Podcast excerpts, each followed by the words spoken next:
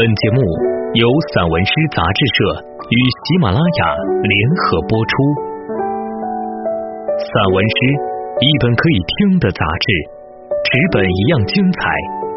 融媒体阅物界，散文诗全本杂志音视频录制，可以从纸本每个作品标题旁的二维码进入该作品及有声专辑的收听。声音及纸本实现自如切换与共享，欢迎朋友们关注散文诗杂志社公众号，进入微店一次订阅，永生拥有。我是主播楚冰。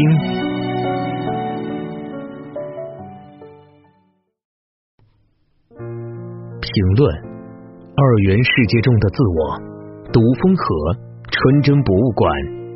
高博涵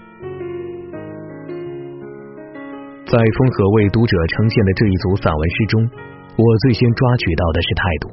你当像鸟飞往你的山，激亮出这种态度。小女子的身体里也有大宇宙，提一盏孤灯前往，去追随，像鸟一样飞往我的山。这是一种超拔于俗世的态度，与文字综合，形成清爽的阅读感。没有俗世，无从超拔；俗世难耐，渴望超拔。每一个当下生活的体验者，都可能与这些文字产生深切共情。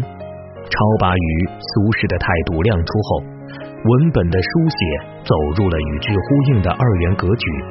在我看来，这组散文诗最突出的言说状态即在此处。请看以下一些片段：抬起脚来，逃离。逃离或回归，从枯萎的生活里爬出。陌生女人来信，抛开谎言、混沌，而今有损已成为替代词。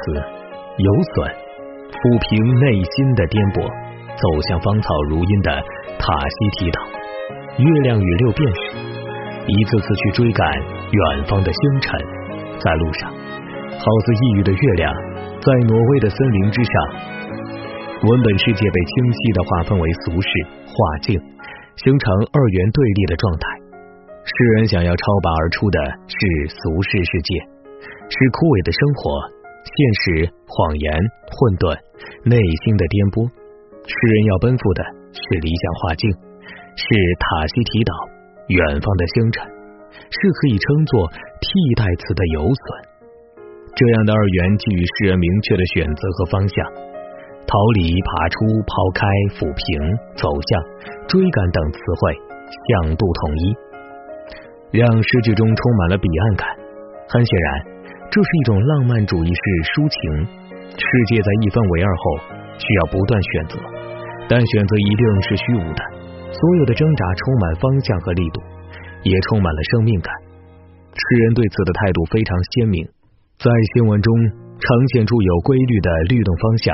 为读者展现了文字中抑郁的月亮，实照着俗世。在这样的二元世界中，抒情主人公逐渐被塑造为想要挣脱世俗、寻找画境的清澈自我。这个清澈的自我拥有爱和决绝，顽强的用一己之力对抗着尘世的浑浊。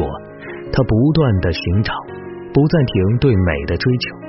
在这个过程中，自我的认知变得非常极致。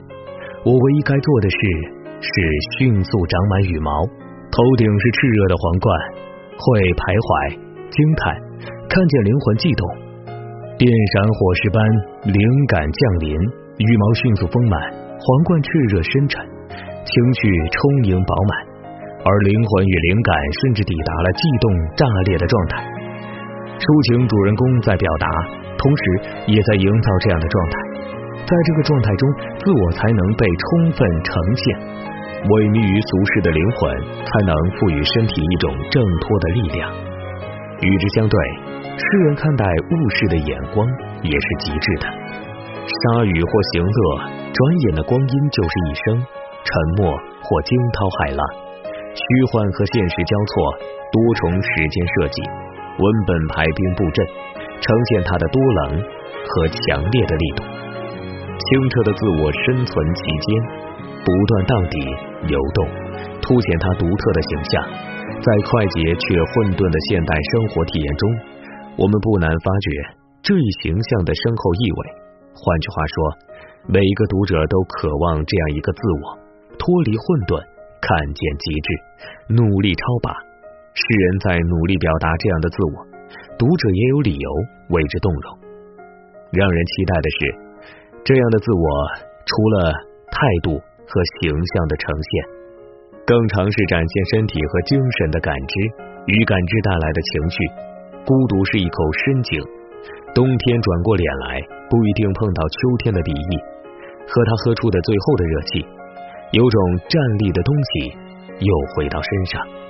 天空呜咽，流水站立，落叶纷飞，梦境疼痛，而夜色多么温柔。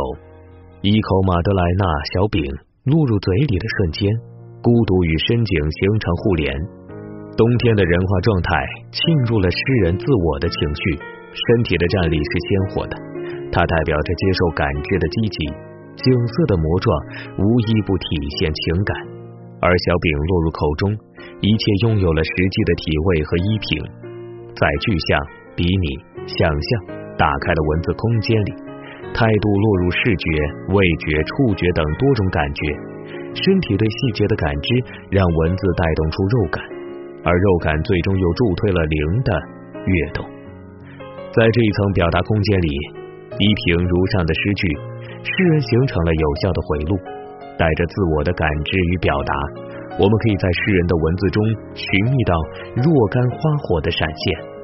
命运的篱笆，有时候是墙，有时候是虚子，逃离或回归。头脑里回荡着一轮硕大的太阳，或者石头，等一个人推上去，不能承受生命之轻。用小语种说出灵魂之曲，不改变一生的措辞，纯真博物馆。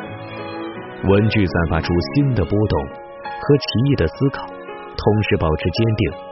强与虚词的并置，画面静止而虚悬，等待变化。笃定的使用小语种表达真心。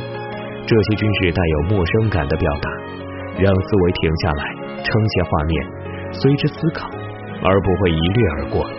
而从另一个角度看，文句虽带有陌生，吐纳间却舒畅，整体的阅读感既自然而跃动，让读者充满探索之心。这样的表达如能充盈整组散文诗，既是非常理想的文本，但比较遗憾的是。诗人的文句中同时包含了相对空疏的表述，但生活并非没有奇迹。脚步可写下坚定，你当像鸟飞往你的山，逃离新的欲念，逃离时间，逃离自己，向飞翔的翅膀靠近，逃离或回归。翱翔的游隼如同火焰，解风骨；寂静的心如同密码，解孤独。游损。表面看，这样的书写同样充满力量，但字面的表达大于了内心的表达。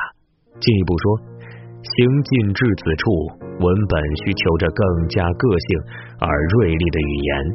从更高的期待上看，诗人尚未能将闪光之处贯通全文，这体现在两个侧面：一是作为散文诗，其文脉还未能达到更理想的融通。引用词汇的罗列与表达之间尚未形成统一的气韵。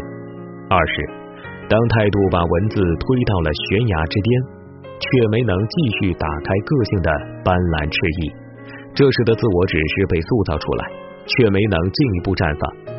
以名人名著做基底的表达，当然清晰的呈现了，也独具特色。但游走在这间纯真博物馆里。读者不只想触碰诗人心的跃动，愿为诗人的着迷而着迷，还期待着更充分的对话感。最后仍是更立体的诗人脸孔，更主体意识的自我。